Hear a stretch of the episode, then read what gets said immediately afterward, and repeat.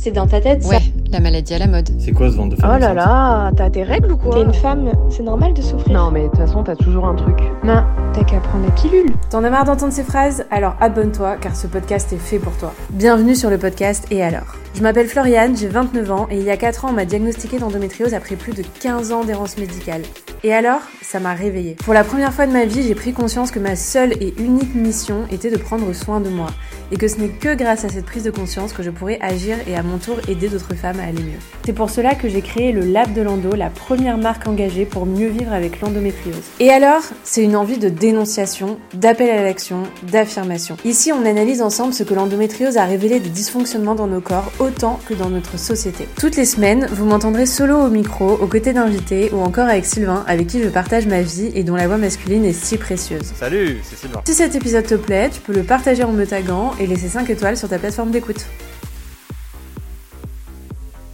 Hello, j'espère que vous allez bien. Bienvenue sur ce nouvel épisode de podcast. Aujourd'hui, on accueille euh, Sophie du compte euh, Sothérapie qui est praticienne en TPE. Hello Sophie, comment ça va? Bonjour Floriane, mais ça va bien, merci. Merci pour l'invitation. Bah avec plaisir. euh, J'avais euh, trop envie de t'inviter parce que euh, on en parlera dans l'épisode, mais euh, tu m'as beaucoup aidé dernièrement. Donc euh, et en plus euh, tu, tu es praticienne dans une pratique euh, qui est euh, hyper fascinante pour moi euh, et qui fascine je pense beaucoup de monde aussi. Donc euh, on va parler de tout ça et puis tu as de l'endométriose aussi donc on en parlera. Mais donc avant tout je te laisse te présenter euh, sur euh, bah, qui tu es, quel est ton parcours euh, de vie et puis euh, me citer trois trucs que tu adores, trois trucs que tu détestes dans la vie. Ok, bah alors moi je m'appelle Sophie. Euh, je suis, euh, je suis une institutrice primaire. Voilà, J'a- j'adore le, les contacts sociaux. Je suis une grande fan de, de l'être humain en général. Et puis avec euh, avec le TPE, je peux mieux comprendre et aider les gens. Donc c'est vraiment une une pratique euh, qui me qui me passionne. Alors trois choses que j'adore. J'adore mon potager. J'adore manger des sushis et être avec mes enfants. Et puis, euh, je déteste vider le lave-vaisselle et les embouteillages. voilà. Je, je te rejoins tellement sur vider de la vaisselle, c'est le pire truc au monde. Ouais, vraiment. Euh, ok, trop bien, merci. Et donc du coup, donc toi, t'as t'as, t'as souffert aussi euh, donc euh, d'endométriose. Est-ce que tu peux nous raconter un peu comment comment c'est arrivé et euh, comment tu l'as vécu et comment tu t'es fait diagnostiquer aussi? Ouais. En fait, euh, j'ai souvent eu des, des- des douleurs lors des rapports, mais je pensais que c'était plutôt la norme, en fait. Et euh, ce qui s'est passé, c'est quand mon compagnon et moi, on a désiré avoir un enfant, ça a mis beaucoup de temps. Et donc à ce moment-là, ben, on a fait des examens plus poussés. Donc euh, moi, on a découvert mon endométriose euh, super tardivement, quand on a voulu, euh, voilà, euh, avoir avoir notre notre famille. Donc on a quand même mis, euh, ben, avec euh, la PMA, presque cinq ans avant d'avoir notre premier enfant. Donc moi j'ai été opérée plusieurs fois et puis ben, ça ça venait pas tout seul donc d'office j'ai dû me faire me faire aider. Donc euh, moi j'ai découvert euh, tardivement euh, parce que on voulait avoir un enfant et que ben, ce petit boubou ben, il n'arrivait pas en fait. Donc euh, voilà les circonstances de ma découverte euh, de mon endométriose. Ok, parce que du coup, donc euh, en fait, euh, donc toi, le symptôme révélateur, donc ça a été l'infertilité et euh, Mm. et genre avant, euh, depuis euh, depuis tes premières règles, etc.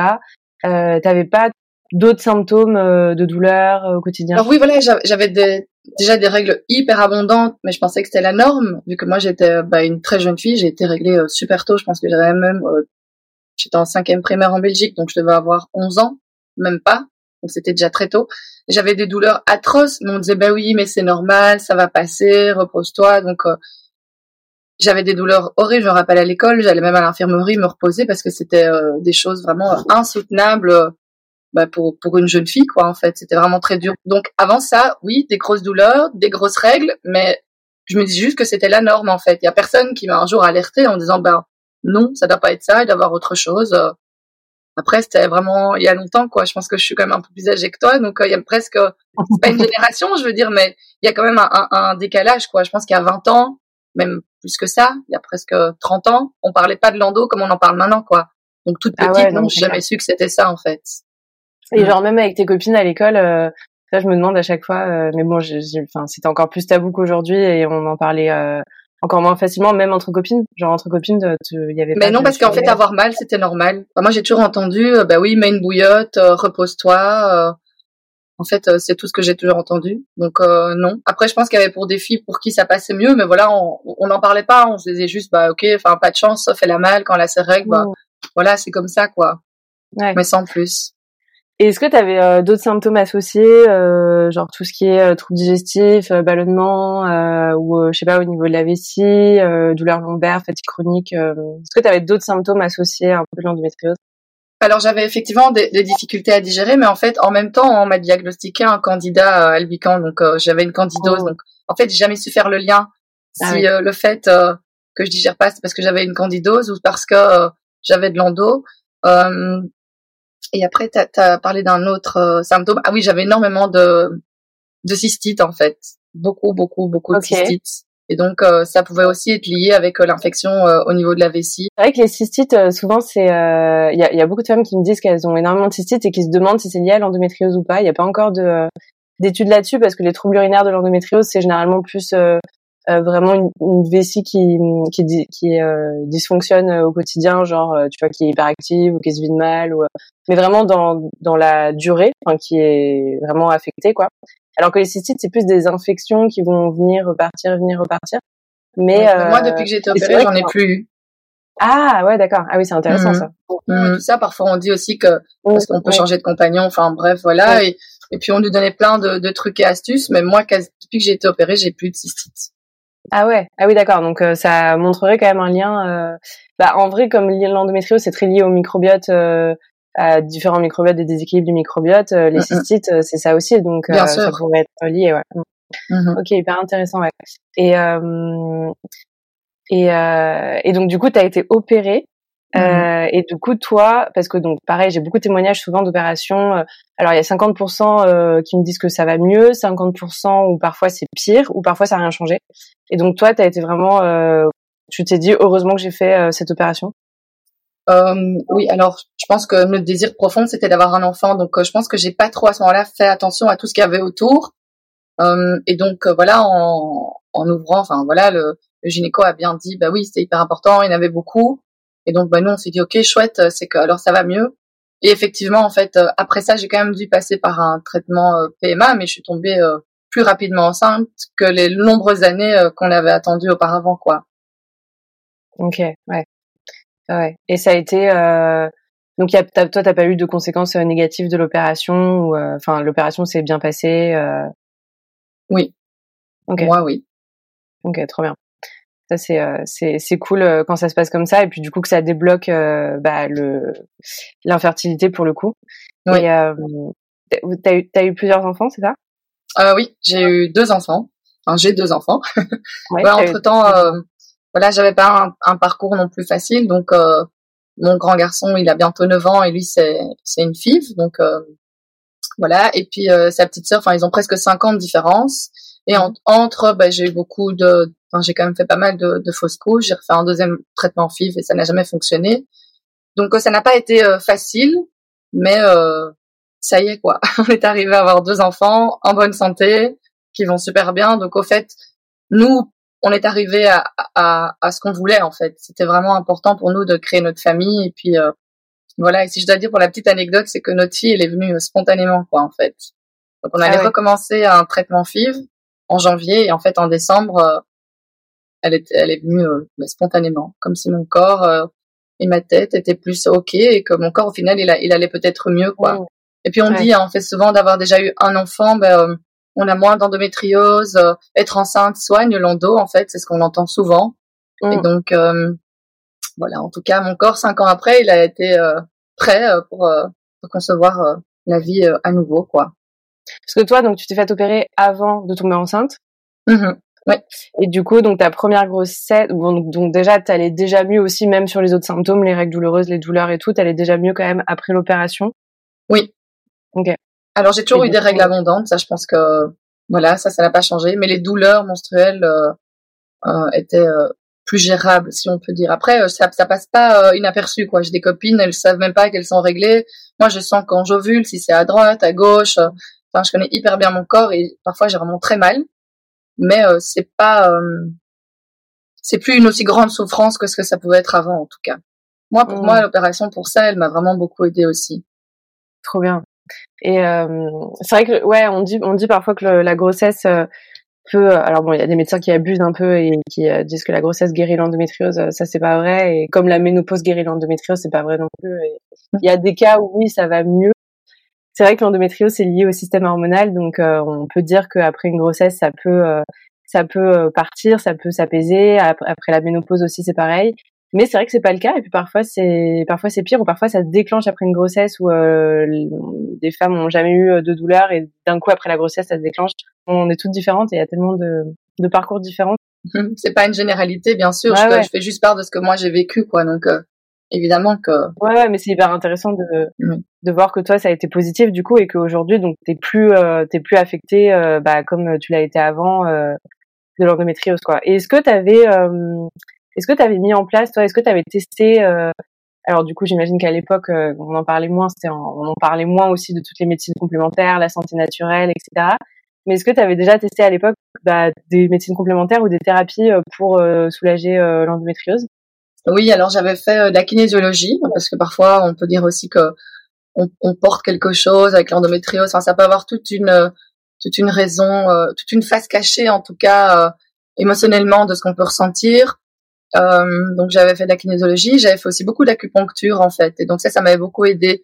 Donc euh, l'acupuncture, ça relie vraiment la médecine chinoise parce que eux, ils trouvent souvent des raisons euh, à l'endométriose aussi. Maintenant, oui, ça fait toujours du bien sur le moment même. Est-ce que c'est ça qui a mieux aidé? Ben en fait, pour être tout à fait honnête, j'en sais rien. C'est juste que ça m'a permis de m'ouvrir à plein de choses et ça m'a permis d'être ben, une meilleure version de moi-même. Ça m'a aidé dans mon cheminement. Est-ce que ça a tout changé? Je ne sais pas, mais ça m'a aidé à continuer à grandir, à évoluer, à me poser des questions, à me remettre en question, à faire la paix avec plein de choses qu'il y avait à l'intérieur de moi, parce que ça, je pense que c'est très important aussi. L'endométriose, ça a peut-être une raison euh, psycho-émotionnelle, euh, ben ça, on ne le sait pas. Et je dis pas ça pour faire culpabiliser les femmes, pas du tout, parce que on va toujours dire oui, c'est dans ta tête, détends-toi. Ça aussi, je l'ai entendu euh, des centaines de fois. Je pense juste qu'à un moment, c'est ok de faire la paix avec tout ce qu'il y a à l'intérieur de nous et y compris euh, notre enfance euh, ou, ou, la manière dont on voit la maternité, par exemple. Moi, je me mettais une pression de dingue. Je m'imaginais pas euh, ne pas avoir d'enfant. Et en fait, c'est vrai, sans le vouloir, je me mettais une pression folle. Mais moi, voilà, si je te parle de mon cheminement, je pense que passer par là, ça m'a permis de m'ouvrir encore à plein d'autres choses, en fait, je pense. Et faire la paix avec plein d'autres choses avant d'être un maman que je suis maintenant. Ça, c'était super important. D'ailleurs, quand je te dis, je suis un peu émue, donc c'est que ça me touche et que moi, ça me parle en tout cas. Mmh. trop bien. Non, mais c'est vrai que tu as, trop raison sur euh, le fait qu'il y a un, lien. Alors oui, effectivement, enfin, il y a des symptômes physiques et tout, mais dans tous les cas, si tu prends soin de toi pour aller mieux au global, forcément, ça peut avoir un impact positif sur euh, les symptômes de la maladie. Enfin, comme toute maladie, si tu prends soin de toi et que tu vas mieux dans ta tête et que tu règles des choses dans ta vie, etc., bah, forcément, ça va avoir un impact positif sur ton corps, sur ta santé mentale, sur ta santé physique aussi. Ça, ça va pas te guérir, mais ça, c'est un, parcours euh, global qui fait que dans tous les cas, tu vas aller mieux. Euh, donc, euh, ça va voilà, C'est comme un accompagnement, en fait, je dirais. Tu vois, c'est comme un accompagnement. C'est comme si tu prenais quelqu'un qui n'allait pas bien par la main en disant, écoute, ça va aller, je vais t'aider, on, on, on, va y arriver. Peu importe si la finalité n'est pas celle que tu mm. désires, mais je te promets que le parcours, ça va aller, en fait. Et je pense que moi, ça m'a permis à me remettre, de me remettre en question sur plein de choses aussi. Et puis, euh, dans mon cas, ben, ça a quand même resserré fortement les liens avec euh, avec euh, mon compagnon parce que je pense qu'il m'a vu dans le dans le plus difficile de ce, de ce que le corps d'une femme peut vivre en fait. Clairement, je, je me disais, ben en fait, je suis pourrie de l'intérieur, j'y arriverai jamais. et en fait, tout ça, c'est à cause de moi. Donc, il y avait un sentiment de culpabilité énorme. Parce que moi, voilà, Lando, je l'ai vraiment découvert dans, mmh. dans, le cadre de vouloir créer une famille. Donc, en fait, je m'en voulais. Puisque lui, tout allait bien de son côté, il était en bonne santé, ben, ça a été très très dur pour le couple. C'est pour moi ça a été une épreuve quoi. Et donc soit je fonçais en me disant bah écoute ça n'ira jamais, on va finir par se séparer au final. Et puis au final je me dis bah ah il m'a vu dans des états quoi. Ça a vraiment resserré nos liens. Et puis après l'opération il y a jamais des choses très confortables. Hein. C'est c'est quand même le, le, côté très intime.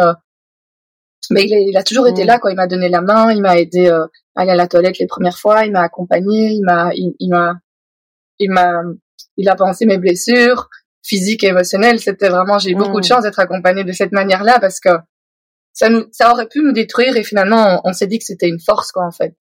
il a vu le, plus sombre de moi-même. Au final, bah donc euh, j'ai été vraiment chanceuse d'être accompagnée par lui de, de cette manière-là, en tout cas, quoi. C'est vrai que ça change tout le quand t'es quand t'es quand t'es bien entouré et quand t'as du soutien, euh, c'est Enfin, j'ai l'impression que c'est ça fait 50% de, du fait que tu vas aller mieux parce que quand t'es seul et que t'es mal entouré, euh, c'est c'est encore pire. Enfin, déjà que comme tu dis, tu culpabilises déjà beaucoup. Alors si en plus ton entourage te fait culpabiliser et te fait encore plus sentir, enfin c'est c'est hyper compliqué psychologiquement, c'est c'est hyper dur euh, de, de vivre tout ça. C'était mon mon compagnon, mais ça peut être euh, voilà, je pense qu'il faut oser en parler, il faut pas euh, il faut pas enfin faut, faut pas générer le tabou quoi. Je pense que une amie, quelqu'un de la famille, une cousine, une marraine, j'en sais rien, mais je pense qu'en tout cas, il faut il faut dire quoi à quel point ça fait mal, à quel point on peut souffrir moi, dans mon cas, c'est mon compagnon, mais je pense que juste rester dans le silence, c'est pas la solution. Mais comme dans toute maladie, en fait. Ouais, c'est vrai. Et puis c'est vrai que comme dans toute maladie, enfin, t'as des souffrances qui sont tellement extrêmes. Euh, soit ça te détruit et tu t'en sors pas, soit euh, après coup, enfin sur le coup tu t'en rends pas compte, mais après coup tu te dis ah oui en fait ça ça nous a rapprochés, ça m'a renforcé, euh, mais c'est vrai que ça te fait passer par des trucs horribles. Mais c'est vrai qu'après euh, si si t'arrives à, à t'en sortir et à aller mieux, t'arrives à te dire que finalement ça ça ouais ça t'a renforcé et puis ça a resserré des liens euh, euh, enfin je comprends totalement parce que moi ça, ça, a été le cas avec Sylvain quoi. C'est pour le coup euh, ça on en a fait plus une force qu'autre chose et finalement ça nous a vachement rapprochés après nous avoir hyper affectés sur notre intimité notre vie de couple à plein de niveaux différents clairement. Souvent on dit l'endométriose ça permet de faire le tri quoi. Autant au niveau de tes relations intime de couple que des amis aussi parfois. Euh, j'ai souvent des témoignages de femmes qui me disent que euh, euh, leurs amis ont des réactions horribles ou que leurs conjoints aussi ont des réactions catastrophiques. Et du coup, bah, parfois ça permet de faire le tri aussi et de si la personne reste, c'est que vraiment c'est la bonne quoi. Tout à fait, c'est tout à fait ce que je pense. je partage tout à fait ton point de vue, Floriane. Et par rapport à tes enfants, donc t'as un garçon et une fille? Oui. Et T'as pas de peur par rapport à ça? Parce que tu sais parfois on entend que l'endométriose c'est génétique. Comment tu tu tu vis ça euh, euh, Est-ce que tu te dis que du coup tu tu tu vas être encore plus euh, attentive tu vois là-dessus quand elle aura ses règles? Parce que maintenant bah on est tellement mieux informé que du coup tu pourras mieux l'accompagner s'il y y a besoin. Oui et et ça je pense que c'est dans n'importe quelle sphère de du fait qu'elle va grandir. Je pense que on va être des parents très attentifs et que avant, on avait tendance à dire oui, enfin bon, c'est pas grave, quand t'as tes règles, t'as mal et puis c'est tout, quoi. Prends un peu sur toi. Là, je pense que, mais ça peut être ces règles, mais ça peut être d'autres choses. Euh, oui, je pense que je, je serai très euh, très à l'écoute. Alors, je pense pas que je vais me dire que c'est génétique parce que de nouveau, j'ai pas envie de, de, me remettre une pression ou de culpabiliser alors qu'en fait, je ne sais encore rien du tout. Mais en tout cas, je sais que j'aurai les armes et que et que je pourrais l'accompagner si à un moment, en tout cas, c'est c'est compliqué pour elle et qu'elle a mal. Je serai très attentive à ça. Enfin, de manière générale, on est, on est des parents euh, très attentifs. Alors, est-ce que c'est parce qu'on a vécu ça? Je ne sais pas, mais en tout cas, euh, voilà, on, on, est passé par, par des moments tellement difficiles où on n'était pas sûr finalement d'avoir une famille qu'en fait, nos enfants, bah, ils sont au centre. Alors, euh, ça peut ou pas plaire, en fait, c'est juste que on, on, connaît la, la force et, et, le bonheur que c'est mm. d'avoir des enfants parce qu'on a vraiment galéré pour, pour avoir les nôtres. Donc oui, de toute façon, je, je serai à l'écoute mais je me pose pas encore trop cette question. Je me dis juste que chaque histoire est bien différente et que elle aura la sienne. En fait, j'ai pas envie que mon histoire aille l'impacter.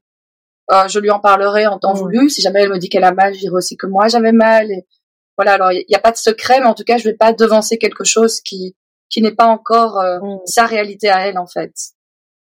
Voilà. Ouais. Non, mais c'est c'est très beau ce que tu dis. C'est euh, c'est c'est hyper hyper euh, hyper cool. Et puis ça sent que du coup euh, bah c'est c'est c'est le travail que tu fais avant d'être mère de pas euh, projeter aussi toutes tes peurs et ce que tu as vécu sur tes enfants et que chacun a sa vie et, c'est hyper sain.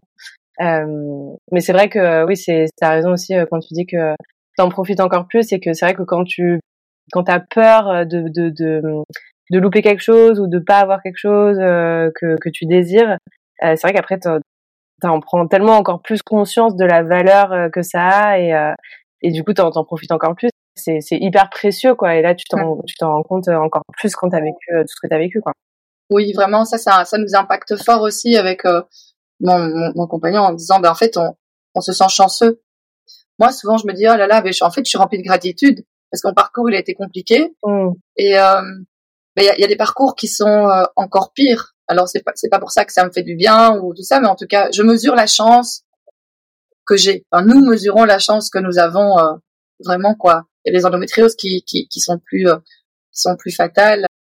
Voilà, je pense que si j'avais pas eu d'enfant, peut-être que j'aurais voulu adopter, peut-être que finalement j'aurais vécu autre chose avec euh, avec avec mon compagnon Benoît. Donc je me dis bon, on aurait de toute façon trouvé quelque chose pour euh, pour nous convenir. Mais voilà, pour l'instant, on a eu deux enfants en bonne santé et c'est formidable en fait. Trop bien. Trop bien, c'est cool, euh, c'est cool quand quand il y a des notes positives quand même dans, dans ce parcours-là, quoi. Euh, et du coup, euh, donc toi, tu parlais euh, bah, des thérapies que que t'as que t'as pu tester, euh, qui t'ont qui t'ont aidé. Et donc toi, tu es devenue euh, aussi praticienne. comment t'es arrivée à, à, ce, à ce à ce métier de praticienne en TPE Donc on explique TPE, c'est ouais, technique, de pacification, émotionnelle. émotionnelle. Oui, c'est ça. Donc en fait, comme je disais, moi j'ai été euh, institutrice pendant euh, professeur des écoles, hein, comme vous dites en France, euh, pendant 15 ans. Et en fait, moi j'ai découvert cette pratique parce que je l'ai, voilà, la, personne qui donnait les, formations a été mon thérapeute en fait pendant des années. Et la première fois que je suis arrivée chez lui, euh, c'était d'abord pour un massage shiatsu. Ça, ça, aussi, j'avais fait des massages shiatsu. Et il me dit, ah, euh, ah, t'as pas une petite douleur chronique, un petit truc qui t'embête? Et euh, oh, ici, j'ai toujours mal au plexus solaire, quoi j'arrive en retard, j'ai mal. Hmm. Dès que j'ai un petit stress, que j'apprends la parole devant tout le monde, ou bref, dès que je suis stressée, hop, j'ai mal en plexus. Il me dit, si tu veux, je t'enlève ça. Je dis, ah ok, comment c'est possible? Et en fait, euh, il a fait une petite anamnèse et il m'a, il, a, il a mis en pratique euh, cette technique. Et en fait, je suis sortie de lui en moins de 50 minutes, j'avais plus mal en fait. Et là, je me suis dit, waouh, c'est fou. Donc là, en fait, il a été mon, mon thérapeute pendant quelques quelques mois. Il m'a beaucoup aidé. Et un jour, j'ai appris que lui, il faisait les formations il allait commencer à... En fait, je me suis dit, bah, c'est tout à fait ce que j'ai envie de faire. Ah, on peut tellement facilement et vite aider les gens que je trouve ça incroyable. Et donc, j'ai suivi la formation en me disant juste que ça m'apprenait beaucoup de choses sur moi. Parce qu'en fait, ce qu'il faut savoir, ce qui est très intéressant, c'est que quand on suit ces formations, ben, on est obligé de pratiquer sur soi. Donc, le but, c'était euh, que j'aille, euh, que j'aille moi encore mieux au final, finalement, dans tout ça. Parce que voilà, on, on, vit tous des choses difficiles, on a tous des souffrances, des traumatismes dans notre enfance. Donc je me dis bon bah chouette, je vais je vais bosser sur moi. Et au fur et à mesure, ça m'intéressait vraiment. Je me suis dit ah là là, si, si un jour je peux en faire mon métier, ce serait génial. Et là, ben en fait, euh, oui, je me suis lancée mmh. en me disant que j'allais avoir 40 ans. Faut pas le dire trop fort. Hein, merci Floriane. Et euh, je me dis bon bah en plus je me dis c'est chouette de montrer à nos enfants qu'on peut essayer de vivre de sa passion. Alors ça va peut-être pas fonctionner, mais en tout cas je me dis je me serais donné les moyens, je mmh. tente. Et pour l'instant, ben, ça fonctionne bien et, et c'est chouette et je suis vraiment contente de tous les retours euh, que j'en ai. Parce que c'est vraiment une thérapie brève. Le but, euh, c'est qu'on vienne chez moi et qu'on ressorte de chez moi différent de ce qu'on était euh, deux heures auparavant. Et je trouve que c'est un cadeau, en fait. Pour moi, égoïstement, et en fait, ben, pour les autres. Mmh. Parce que moi, je, un autre thérapeute, il dit souvent, le formateur, il dit souvent, on, on change le monde une personne à la fois. Et en fait, c'est vraiment ça je change le monde, mais une personne à la fois. Et je trouve que c'est tellement beau. Ah, voilà quoi, pour moi et pour les autres. Moi, je suis remplie de, de je sais pas, de, de gratitude. Je suis tellement heureuse quand je fais ça que c'est, c'est vraiment kiffant quoi. Ah bah ça se sent, hein. en tout cas ça, ça fait plaisir. Euh, vous la voyez pas, mais elle a le smile, mais ça s'entend dans sa voix aussi, je pense. Euh, mais euh, du coup, est-ce que tu peux nous en dire plus euh, sur euh, bah, ce que c'est exactement? Qu'est-ce que ça veut dire technique de pacification émotionnelle? Euh, mhm. comment ça se déroule une séance, comment ça marche, euh, pourquoi c'est efficace? Alors, technique de pacification émotionnelle, c'est justement chaque fois qu'on a une émotion, si on est vraiment à l'écoute de son corps, on ressent quelque chose physiquement. La joie, on va avoir euh, un cœur qui explose, le smile, comme tu disais. Mais si on a de la colère, de la tristesse, on va avoir mal au ventre, on va avoir une boule dans le plexus, on va, on va être bloqué du dos, on va avoir des maux de tête. Et en fait, L'idée, c'est vraiment à chaque fois qu'on a un symptôme physique désagréable, c'est de se dire ah oui, ok, pourquoi, euh, comment, euh, quand est-ce que ça a commencé Et en fait, on vient chez moi avec quelque chose qui qui embête de manière générale. Et en fait, le but est vraiment de de changer ça. Donc, par exemple, on est personne n'est né. Si je dois vraiment prendre un exemple, personne n'est né avec la phobie du chien. C'est quelque chose qu'on a appris. Mm. Et donc, en fait, en TPE, on désapprend. À un moment, on a tiré une conclusion, ben, on va changer les conclusions. Et en fait, quand le corps parle, c'est toujours un cadeau en fait, parce que même si ça fait mal, c'est un message. Ça veut dire qu'il y a quelque chose qui est pas ok. Ça veut dire qu'il y a quelque chose qui est pas passé. Donc moi, mon travail, c'est justement de savoir depuis quand, pourquoi, et en fait, moi, en écoutant l'autre, je, j'essaie de comprendre à quel moment il a tiré cette conclusion, à quel moment ça a été tellement impactant dans sa vie, parce que finalement, un symptôme physique, c'est ça en fait, hein, c'est juste le corps qui, qui va parler, c'est le message du corps. Et donc moi, j'essaie de trouver pourquoi, depuis quand, et en fait, on change la conclusion. Et en changeant la conclusion, ben en fait, les gens ils sortent euh, différents.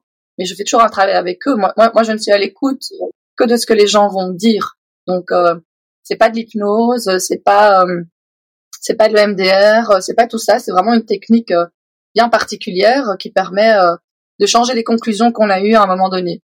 Les conclusions qui font qu'en fait ça nous amène quelque chose de négatif dans, dans notre vie.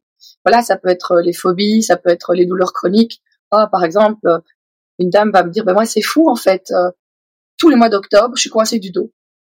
Ah bon? Et alors en fait moi voilà, je fais mon travail, je cherche pourquoi, et en fait ça se trouve peut-être que sa maman est décédée il y a, il y a 25 ans au mois d'octobre et que depuis, en fait, le deuil n'est pas fait. Donc moi, j'accompagne les gens à, à, faire leur deuil en disant euh, bon, c'est ok. Enfin, ça c'est tout tout ce qui est ma part du travail, mais ça c'est un exemple. Après, euh, voilà, pour les phobies, moi j'aime beaucoup. On n'est pas né en ayant peur de quelque chose, donc c'est quelque chose qu'on a appris. Mais en fait, en séance, ben, on désapprend. Euh, c'est pareil pour pour les traumatismes. Si une, une, femme a exemple beaucoup de difficultés avec sa sexualité parce qu'elle a été violée à 7 ans, ben, vous pensez bien que ça a un impact. Donc l'idée, c'est vraiment c'est apaiser tout ça, c'est faire la paix avec soi, va être beaucoup plus doux. Et en fait, on change la conclusion qu'on a tirée à ce moment-là et sur la perception de son corps, sur le sur le dégoût avec le sexe, sur euh, en fait sur plein de choses. Moi, je ne sais pas, je donne des exemples, mais les gens viennent avec ce qu'ils ressentent. Et donc moi, euh, mon travail est d'aider euh, à changer les choses en fait. Est-ce que tu peux expliquer un peu euh, techniquement, genre comment ça marche? Déjà, euh, expliquer euh, aux gens qui nous écoutent, euh, bah comment ça marche, enfin au niveau de voilà, qu'est-ce qu'on est censé faire en séance euh, avec son avec son corps, etc. Et et pourquoi il y a le tapping, tu vois Pourquoi il y a tout ça Pourquoi il y a ces, mhm. pourquoi on se touche ces endroits du visage, etc. C'est quoi C'est quoi le le lien? Oui, en fait, encore une séance, ça dure toujours deux heures on travaille vraiment bien deux heures plutôt que deux fois une heure. Donc je prends beaucoup, je prends vraiment le temps avec les personnes qui sont là. Quand je les connais pas, on fait une anamnèse qui est vraiment très grande, qui prend une heure. Donc je pose beaucoup de questions, je j'essaie de, de, de, comprendre l'autre, de voir comment il fonctionne, les conclusions négatives qu'il a tirées, tout ce qui est impactant euh, de manière très désagréable chez l'autre. Et euh, une fois que j'ai tout ça, que je sais euh, par où commencer, où ce qu'on va faire, eh bien en fait on va retourner dans le souvenir désagréable et puis on va se tapoter comme tu dis, le tapping, mais le tapping, c'est juste pour sortir de cet état euh, négatif. C'est juste pour penser à autre chose. C'est pour ça aussi que souvent je pose euh, un peu des questions euh, qui n'ont aucun aucun lien. Mm. Je pourrais demander quel est ton plat préféré, c'est quoi la pointure de tes pieds, monsieur et madame, ont un fils. voilà, en effet. Mais donc en fait, c'est juste pour sortir un peu de, de cet état négatif et donc, en fait, ce qu'on fait pendant la séance, c'est on se replonge, on revient maintenant. On se replonge, on revient. Et en fait, on voit au fur et à mesure de la séance que le négatif, il est différent. Que la perception que l'on a des choses, elle va être modifiée. Si par exemple, euh, je ne sais pas, ça peut être euh, une petite fille qui vient chez moi parce qu'elle a peur de présenter euh, son poème devant toute la classe. Au début, elle voit par exemple tous les copains qui se moquent d'elle. Je donne vraiment un exemple. Hein. Elle va voir tous les copains qui se moquent d'elle. Mm. Elle, va voir qu'on chuchote quand elle parle. Et en fait, au fur et à mesure, on va changer. On va changer la perception qu'elle a alors des choses. Et au final, elle va se rendre compte que finalement, les copains, ils la trouvent super courageuse, que finalement peut-être qu'ils rigolent parce qu'ils sont un petit peu nerveux, ou qu'ils ont eux aussi peur de passer devant la classe, et que finalement, quand ils chuchotent, c'est pour dire à sa copine que ce qu'elle a fait, c'était vraiment génial. Mm. Et donc, en fait, c'est ça, c'est dans la perception, dans la perception qu'on a des choses, ça va être beaucoup plus léger, beaucoup plus euh, gérable en fait euh, après. Voilà.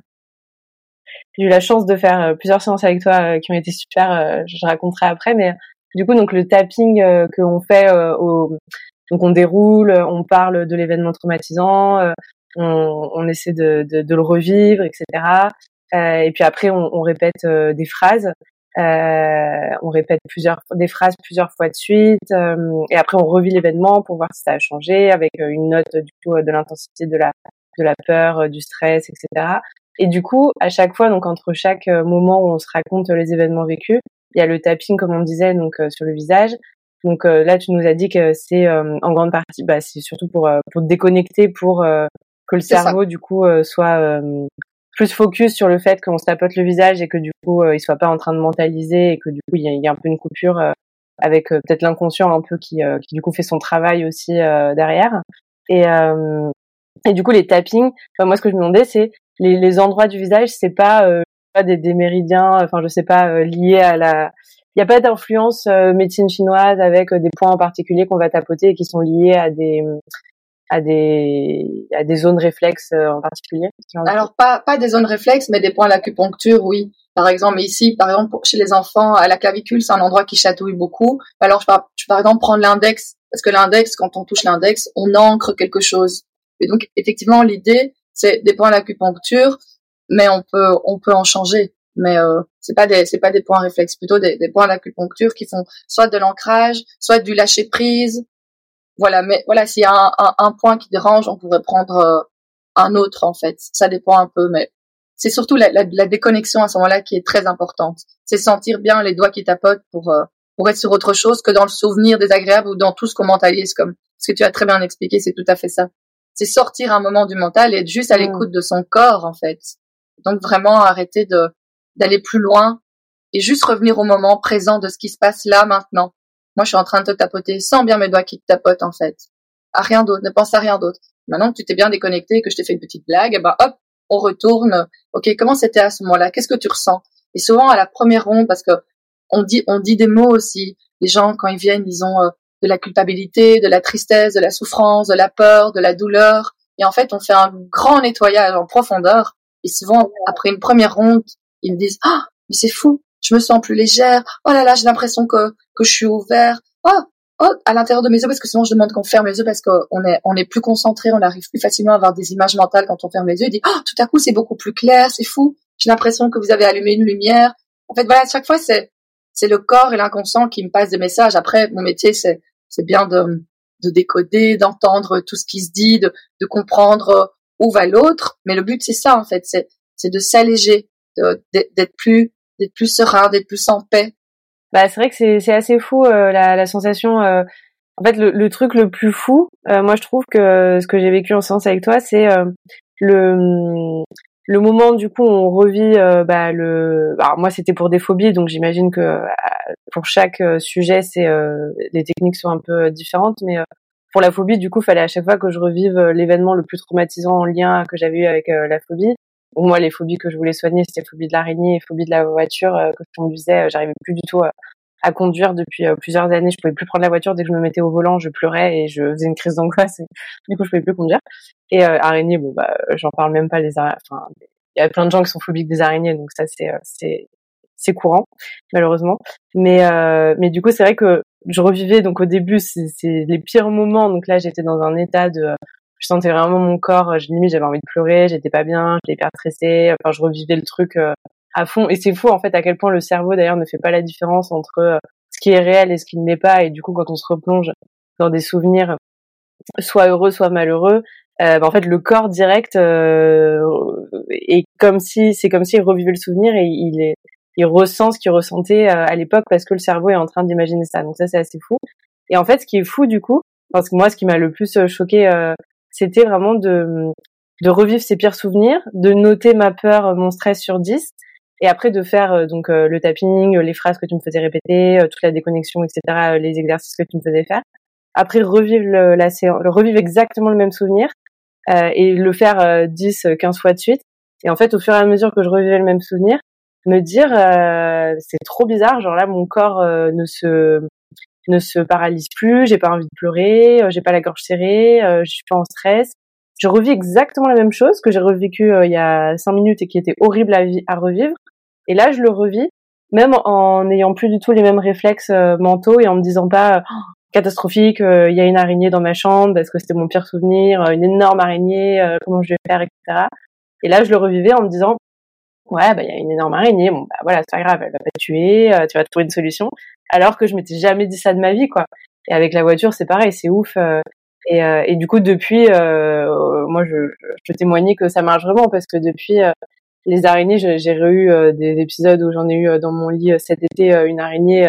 Et bon, bah, je me suis dit, ok, il y a une araignée, je vais, je vais la tuer. Et puis, et puis voilà. Et j'ai pas, j'ai pas paniqué, j'ai pas, j'ai dû pu dormir après et j'ai pas checké toute la chambre comme j'aurais fait avant. J'ai pas fait de cauchemar, etc. Donc c'était assez dingue. Et la voiture, pareil, bah, je reconduis depuis. grâce à ça, j'ai pu reprendre une activité, bah, l'équitation que je voulais reprendre depuis des années, mais je pouvais pas parce que je pouvais pas prendre la voiture toute seule.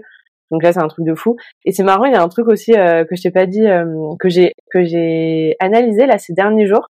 Euh, et tu m'avais dit, on travaille sur des phobies, mais il peut y avoir d'autres d'autres choses qui se débloquent dans ta vie parce que tu as travaillé sur ça et du coup ça te fait lâcher sur certaines peurs et du coup bah ça débloque d'autres trucs. Et là, je l'ai vu sur et ça c'est assez dingue aussi sur l'opération des dents parce que moi je dois, je dois me faire opérer moi j'ai la phobie des opérations vraiment les hôpitaux me faire opérer tout ça c'est horrible pour moi rien que d'y penser. Et euh, je devais absolument euh, m'occuper de mes dents de sagesse depuis très longtemps et je repoussais je repoussais à chaque fois je voulais surtout le faire. Et là euh, bon bah j'ai eu un problème à une dent du coup allée voir des dentistes là dernièrement. Et il y avait le, la possibilité de me faire opérer des dents de sagesse. Et c'est trop bizarre et d'un coup je me suis dit mais attends. Genre je suis pas stressée et, je, limite je suis allée voir euh, le spécial le chirurgien après euh, j'ai pris rendez-vous en me disant allez vite vite prendre rendez-vous euh, parce que là j'ai mal à la dent en ce moment ça me saoule j'ai envie de passer à autre chose allez faut qu'il m'opère tu vois je pensais juste au fait de me dire je vais aller mieux après. Et j'étais pas du tout focus sur le fait de me dire mais, comment ça va se passer? Mais si si on m'opère est-ce que ça va être général pas général? Ça va être horrible je vais avoir mal on va me faire on va m'ouvrir la dent mais horrible non non j'avais pas toutes ces tous ces trucs mentaux, tu vois, que je me fais d'habitude. Ouais, c'est génial. Donc, t'as as lâché beaucoup plus au final que ta phobie. Parce qu'en fait, c'est ce que je disais, un symptôme, c'est toujours le message euh, du corps. Donc, en fait, euh, euh, finalement, ta peur, c'était une manière de, de te garder en vie. Mais une fois qu'on a nettoyé beaucoup de choses et qu'on s'est apaisé, on n'a plus besoin, en fait, de créer des choses désagréables supplémentaires. Et donc, tout à l'heure, tu disais, c'est comme si le cerveau faisait pas la différence entre le réel et le pas réel. Et en même temps, en fait, à partir du moment où c'est ta vérité, on s'en fout que ça soit réel ou pas réel. C'est juste ta vérité. C'est toi qui as peur de ça maintenant. Et donc, quand les gens viennent me voir, je, me base toujours sur ce que eux vont me dire. Mais donc, tu l'as très bien résumé. Et j'aimerais peut-être juste dire un petit quelque chose, c'est que si par exemple, euh, on vient me voir pour des choses beaucoup plus euh, plus dures, euh, des, traumatismes dont on n'a pas forcément envie de, de parler, en fait, on peut même travailler du sans contenu. Ça veut dire que la personne peut juste me dire ce qu'elle ressent physiquement sans m'expliquer. Voilà, par exemple, si c'est, je sais pas moi, euh, un, un, un, je dis tout à l'heure, un, un, abus sexuel, imaginons, ou, ou que ou qu'elle a vu quelqu'un mourir près d'elle et que verbaliser est trop compliqué, c'est pas grave. La personne n'est pas obligée de parler. La personne elle peut juste ressentir. Et puis quand ce sera redescendu à zéro, on peut alors visualiser la scène à l'intérieur de, de ses yeux. Donc moi, je dois rien savoir. C'est ça aussi la, force de, la technique.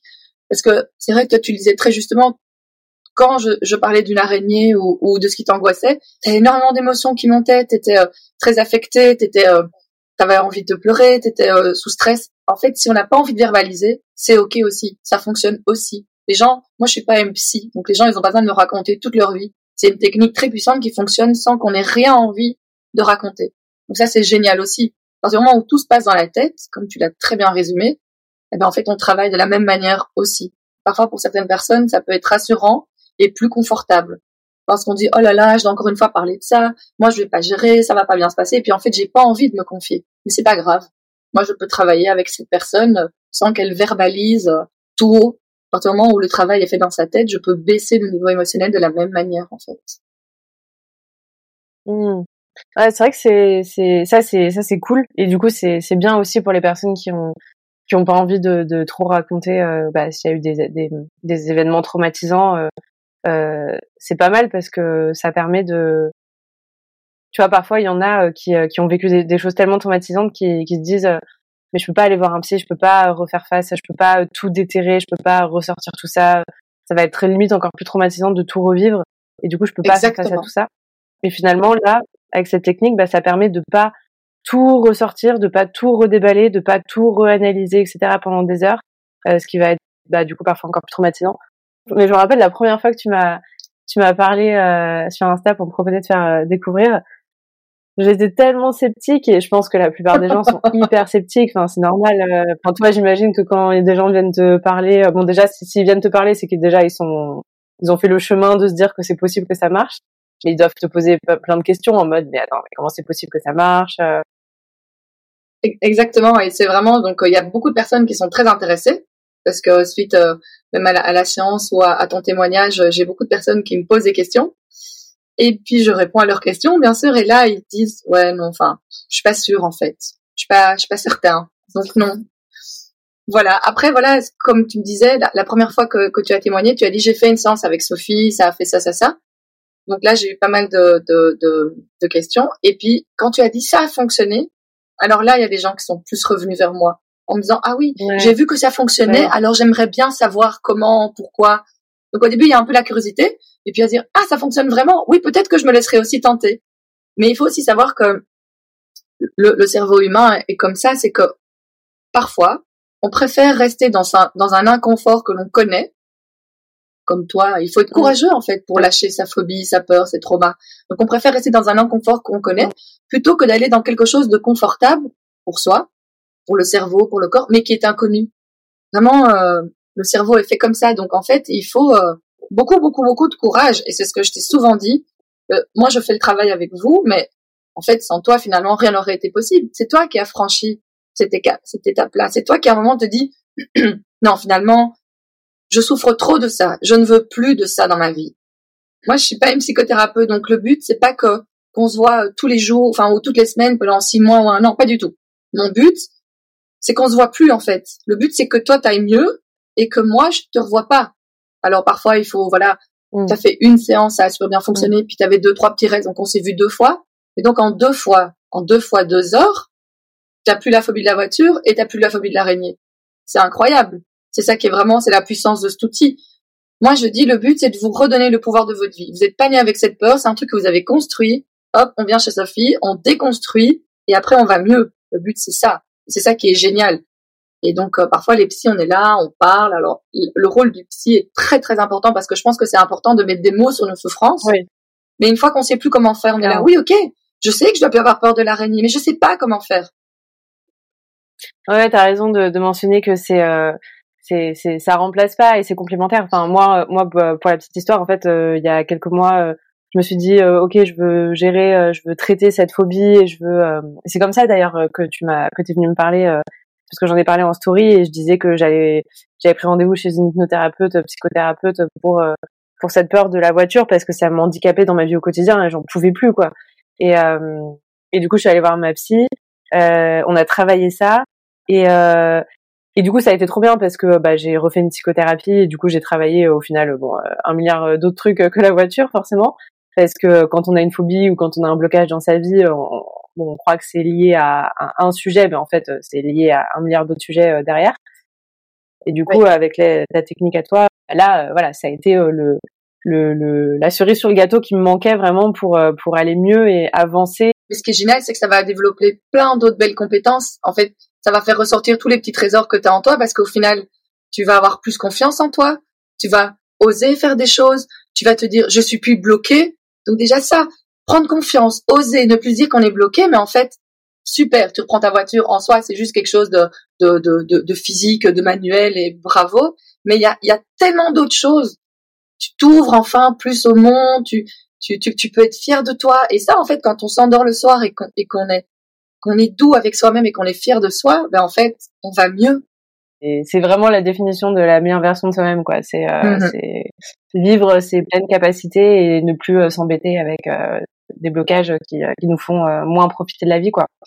Et, euh, et du coup, pour, pour juste pour, pour parler par rapport à l'endométriose, qu'est-ce que cette technique ne peut pas, par exemple, une personne qui veut venir te voir pour bah, par rapport à l'endométriose, ça peut être bon bah la peur de faire l'amour parce qu'il y a des douleurs, du coup euh, la phobie par exemple de faire l'amour ou euh, mmh. l'acceptation de la maladie, la colère, la frustration de, de se dire que on est malade, la détestation de son corps, ou euh, bah, les troubles du comportement alimentaire, euh, l'addiction aux médicaments, tout ça, tout ça, je crois que tu m'avais dit que c'était euh, ok. Est-ce qu'il y a des, hum, il y a des choses au contraire où ça va pas être possible de traiter avec toi en séance Par exemple, est-ce que une fille qui se dit bah, moi j'ai des douleurs atroces pendant mes règles justement. Est-ce que c'est quelque chose qu'on peut traiter en séance? Alors traiter, moi je suis pas médecin ni magicienne. Par contre, on peut travailler sur l'impact que ça peut avoir. Peut-être que quelques jours avant, cette dame se dit oh là là, ok, dans trois jours, je vais être réglée, je sais encore dans quel état je vais être, ça va être terrible, et personne va me croire, et je vais pas savoir travailler, et avec mon mari, je vais être tendue. Tout ça, ça, on peut aider, vraiment. Et peut-être que finalement, le fait de moins appréhender les choses, peut-être aussi qu'elle aura moins mal. Tu vois, au niveau de, si, si les conséquences sont moins désagréables, peut-être qu'à l'intérieur d'elle, ça sera plus doux. Alors, je dis pas que de 10 sur 10, on passe à 1 juste en voulant voir, c'est pas ça, mais en tout cas, tout ce qui est autour, l'appréhension, euh, tout ce qui est euh, tout ce qui peut causer aussi de la colère. Oui, ça m'arrive encore à moi et mes copines elles ont pas mal. Ou alors mon mec va encore dire oui ça y est t'as tes règles. Tout ce qu'il y a autour. Oh, je dis j'ai un souper avec des copines, ben je vais pas pouvoir y aller parce que je saurais pas sortir de mon lit. Tout ça en fait on va pouvoir apaiser. Vraiment ça j'en suis persuadée. Moi j'ai déjà reçu plusieurs personnes, enfin plusieurs femmes en l'occurrence qui qui souffrent d'endométriose. Il y a aussi tout ce qui est euh, le côté très la maternité en fait. Voilà, ok, ok. Mm. T'as ton dos, peut-être qu'avec ton utérus c'est compliqué, mais qu'est-ce que ça fait de toi, le fait de ne pas pouvoir être maman? Et ça, c'est un travail très profond. Ah, mais moi, en fait, c'est le but de ma vie. Ok, pourquoi c'est le but de ma vie? Ah, parce qu'en fait, mes parents, ils ont été nuls et moi, je veux, je veux faire mieux qu'eux.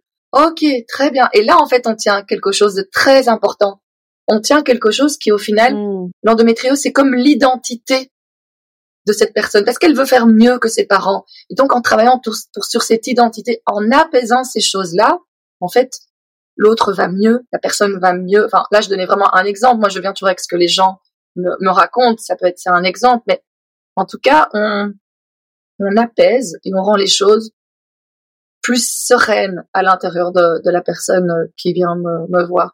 J'ai aussi une dame qui, euh, c'était vraiment une très très belle séance qui, euh, elle avait fait une première fausse couche dans son parcours PMA dans le métriose quand son papa était décédé. Et donc en fait, il y avait toujours que, en même temps, elle ça peut paraître un peu bateau, mais c'était vraiment sa réalité, qu'en même temps, porter la vie, c'était le jour où on l'enterrait, ou en tout cas on annonçait que son papa était décédé. Donc en fait, à chaque fois qu'elle était enceinte, elle avait ah un stress comme ça, quelque chose de très puissant à l'intérieur d'elle. En fait, elle devait deuiller. Elle devait deuiller et les grossesses et son papa. Et une fois qu'elle a deuillé son papa, ben en fait, je dis pas que c'est c'est comme ça chez tout le monde, hein, c'est juste son histoire, mais elle s'est sentie plus apaisée. Elle m'a dit, euh, mais enfin Sophie, tu, tu m'as tellement aidée, je, je, me retrouve, je suis enfin de nouveau moi, je n'ai plus de colère. Et là, en fait, euh, ben voilà, il y a, y a quelque chose qui se passe dans son corps et les choses vont vraiment mieux. Voilà, en tout cas, sur quoi ça, ça peut vraiment euh, aider, quoi. Est-ce que tu peux nous raconter euh, une, une anecdote, quelque chose de, de, de fou qui t'a marqué dans, dans tes séances? Alors franchement, j'en vis tous les jours, je vis tous les jours des choses incroyables. Mais euh, peut-être ah que c'est ouais, c'est euh, une dame qui est venue me voir. Elle avait, elle a, hein, voilà, elle a 36 ans et elle, elle, a deux enfants. Elle a un boulot et un mari qui part très souvent à l'étranger. Et elle me dit, depuis que je suis toute petite, je n'ai jamais dormi toute seule. C'est-à-dire que quand mon mari part à l'étranger, euh, je vais dormir chez ma sœur avec mes deux enfants, ou je vais dormir chez ma maman avec mes ah deux enfants. Et donc en fait, elle me dit moi ça m'impacte, c'est c'est c'est plus possible, c'est c'est plus gai, c'est pas comme ça que j'ai envie de j'ai envie d'être chez moi tranquillou. Et donc le hasard a fait qu'elle est venue me voir juste un moment où son mari était parti à l'étranger. Et euh, en fait, elle est ressortie de chez moi bah, un peu différente. Et le lendemain, en fait, elle m'a envoyé un message comme quoi elle avait dormi chez elle avec euh, ses deux enfants. Quoi. Donc euh, je me dis waouh.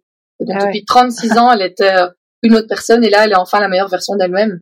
Et euh, c'est génial parce que ça ouvre tout le champ des possibles en fait. Elle était dans une identité. On, dit, on pouvait dire qu'elle était peureuse, un peu craintive, un, un peu gnognotte, avoir toujours besoin de l'autre. Et là, en fait, elle a su gérer quelque chose. Donc ça, je me dis, c'est incroyable. C'est, c'est, c'est fou. Et alors, je reçois aussi des enfants. Ah ouais. Et euh, les enfants, ça peut, euh, c'est, c'est une petite fille qui vient me voir et me dire, mais moi j'ai hyper peur, j'adore la danse, mais j'ai hyper peur de faire mon, mon spectacle de fin d'année j'en dors pas, euh, c'est mhm. c'est terrible. Euh. Et en fait, le, je pense que c'était la, la, semaine d'après ou peut-être qu'un jour parce que je pense que je l'ai vue deux fois. Euh, en fait, elle dansait et elle ouvrait euh, le, le, spectacle de danse et elle le faisait, alors que il y a 15 jours avant, c'était inimaginable. Elle dormait pas la nuit, elle pleurait, mhm. elle pouvait même se faire vomir tellement qu'elle était stressée. Et puis finalement, bah voilà. Ah ouais. Et donc ça, ça, ça donne tellement de confiance aux enfants, ça, ça leur montre qu'ils sont capables de faire tellement de choses. C'est ça aussi que mm. j'aime, c'est l'autre dimension. C'est aider vraiment, comme je disais tout à l'heure, sur le plan, euh, voilà, là il y a un blocage, mais en dehors de ça, ça ouvre de tout ce qu'on peut être en fait. On peut être tout, tout ce qu'on a envie d'être, on peut l'être, juste qu'on est bloqué par des peurs, par notre mental, comme tu le verbalisais. Ben donc ça, c'est vraiment des, des moments qui, qui, qui vont rester ou des, des enfants qui ont parfois beaucoup de colère, qui savent pas toujours très bien pourquoi ou qui ont de la tristesse. Mm. Ben euh, voilà, on aide et c'est, c'est génial quoi. C'est vraiment génial. Pendant le développement de l'enfant, euh, ça c'est ouf parce que tu dis que du coup elle va cette petite fille là, elle va peut-être euh, grâce à toi faire encore plus de choses dans sa vie qu'elle aurait pas faites parce que ça va la débloquer sur plein de plein de peurs et et dans son développement du coup ça, ça va lui donner vachement plus confiance en elle et elle va faire encore plus de choses ça c'est hyper cool enfin tes, tes enfants du coup ils ils doivent être vachement vachement confiants en eux. Enfin, tu dois trop leur donner confiance aussi euh, quand, quand ils ont des euh, des petites histoires comme ça. Euh, ça doit être sympa de de t'avoir en maman parce que tu dois tu dois tu dois carrément leur donner confiance en eux quoi. Ça c'est un chouette compliment. Merci Floriane. Ben, écoute, en tout cas, on essaye d'être là et en fait, j'ai surtout envie de leur montrer que quand il y a un problème, il y a une solution. Moi, je suis beaucoup une personne qui, peut-être que ça, c'est aussi moi, c'est que je pense que plutôt que de rester dans quelque chose d'inconfortable, je pense qu'on est toujours capable de se dire qu'il y a une solution. Mais moi, je sais pas les sciences sur mes enfants. Hein. Mm. Moi, je les envoie aussi euh, chez, mm. chez quelqu'un. Mon fils cet été, il avait peur des, des abeilles parce que euh, ben moi, j'avais été piquée, donc euh, c'est vrai que j'avais eu mon œil qui avait fortement gonflé, qu'après j'étais très méfiante, et donc lui, il a pris ma peur. Mais c'était un truc qui m'appartient, il a jamais été piqué. Et donc, chaque fois qu'il y avait même une mouche qui passait, il disait, ah, une abeille, une abeille. Il avait très peur. Et sa petite sœur commençait à faire la même chose. Oh une abeille alors qu'en fait c'était juste ah rien quoi. C'était une petite mouchette. Et donc là il a fait une, une séance. Et en fait depuis bah on n'entend plus parler des abeilles. C'est formidable en fait. C'est un chouette outil donc je me dis juste que on peut leur donner confiance qu'ils sont capables de, de plein de choses attention hein, je suis pas parfaite je reste une maman donc quand ça part dans ces tripes on est toujours on est moins objectif pardon que quand quand on parle avec l'autre mais en tout cas je, je leur dis que on peut essayer de faire les choses autrement et on peut essayer de tout faire pour être bien. Et que quand c'est inconfortable, il y a toujours des solutions.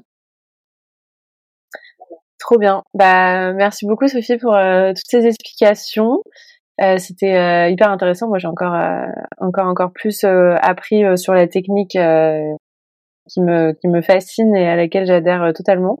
merci Est-ce que tu peux nous donner un peu les infos pour te suivre, pour faire une séance avec toi Bien sûr. Bah alors, euh, moi j'ai euh, une page euh, Facebook, une page Instagram, c'est Sothérapie, voilà, S-O et puis T-H-E-R H-A-P-P-Y. Donc en fait, je m'appelle Sophie et en plus on est plus heureux une fois qu'on est venu me voir. Et en même temps, c'est une sorte de thérapie. Donc voilà, c'est un, un, jeu de mots. pareil sur sur Facebook. Sinon, j'ai une, une, adresse mail aussi. Mais voilà, si vous allez sur Instagram, Facebook, vous trouvez toutes les infos. Et puis, il faut pas hésiter à me poser des questions. En fait, je pense que la communication, le dialogue, euh, voilà, quand, quand, on vient chez moi, il faut que ça soit confortable en fait pour vous. Et euh, moi, je, je, passe pas mal de mon temps à répondre euh, à, à, vos mails, à, à, répondre à des appels WhatsApp. Ou il faut pas hésiter. Je pense que la communication, c'est c'est quelque chose de très très important.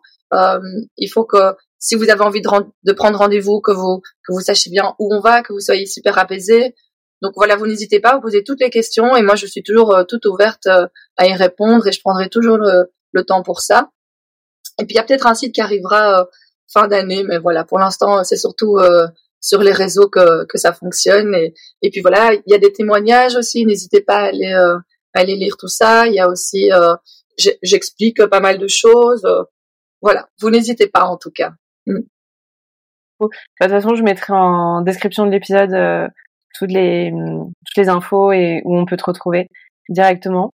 Euh, Génial. Merci beaucoup. Et, nous, on peut peut-être juste dire qu'on n'est pas dans le même pays en fait, donc que les séances peuvent se faire par visio aussi. Moi, je suis de Belgique, peut-être que vous l'avez entendu avec mon accent, mais euh, donc voilà, soit on se rencontre et euh, et on et on se voit, soit les séances sont aussi très puissantes. Ça aussi, c'est une question que j'ai souvent. Ah, et par visio, ça fonctionne? Ben oui, la preuve en est avec Floriane, c'est qu'on ne s'est pas vu, qu'on a travaillé par écran interposé et que ça a super bien fonctionné. Donc euh, voilà, ça aussi c'était un, un, un, point important euh, à rajouter. Quoi. Voilà. Carrément. Bah, merci beaucoup Sophie et euh, voilà j'espère que ça vous a plu. Euh, N'hésitez pas du coup euh, à aller euh, lui poser toutes vos questions et euh, je vous remercie. Prenez soin de vous et, et à bientôt Sophie.